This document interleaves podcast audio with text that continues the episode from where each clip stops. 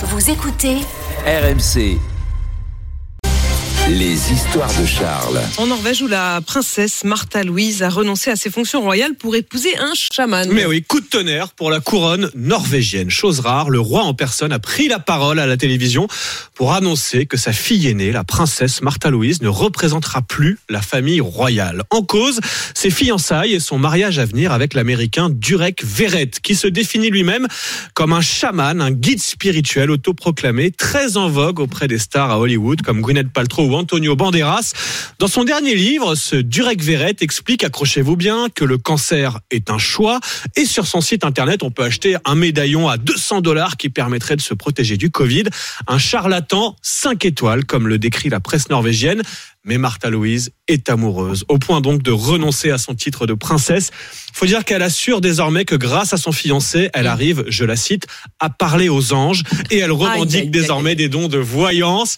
Bon, l'annonce de ce mariage a surtout irrité les Norvégiens. La cote de popularité de la famille royale vient de chuter de 20% en Norvège. C'est extraordinaire. C'est quand même extraordinaire. Je savais même pas que ça existait encore les chamans. Bah là c'est du c'est du chaman de C'est 5 du- la version Hollywood. Voilà, la version américaine. Le rêve américain pour la princesse norvégienne. Comme quoi personne n'est à l'abri. hein. Oui, exactement. Moi, je, je- j'en vois déjà une série Netflix ou un, ou un conte de Walt Disney. Enfin, Euh, retour en France, Charles, avec un petit cocorico quand même, parce que la meilleure plage nudiste d'Europe se trouve Ah. en Occitanie. Oui, c'est le site Beach Atlas qui analyse les plages du monde entier et qui pour la première fois dévoile un top 10 des meilleures plages naturistes d'Europe.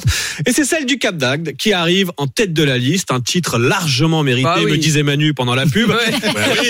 Mais Oui, oui, parce qu'après la bijouterie avec Marc, je suis allé à la plage nudiste, effectivement, du Cap c'est souvent la suite. Juste avec mon bijou. Quand on a bien fait le, quand on a fait le bon choix à la bijouterie, ça se termine souvent sur la plage du Cap d'Agde, plage d'un kilomètre dans un quartier 100% naturiste où la nudité est légale et omniprésente, souligne le site. Et puis quand Manu, tu seras lassé de la, de la plage du Cap d'Agde, tu pourras opter pour celle de Valalta, c'est en Croatie, ou bien celle des Cavaillés à Ça, c'est Ibiza, le- en Espagne. C'est, donc le top 3 là. C'est le top 3, le podium des meilleures plages D'accord. naturistes d'Europe. Et si euh, l'auditeur euh, Jean-Jacques a également des photos donc euh, de Manu avec son bijou sur la plage du Cap je trouve qu'honnêtement il peut l'envoyer sur l'appli RMC. Nous en ferons bon usage. Il est 6h56. On se retrouve dans un instant pour la météo, le journal et puis à la une évidemment cette grève dans les transports. On retrouvera notre envoyé spécial aux côtés des voyageurs. RMC jusqu'à 9h. Apolline Matin.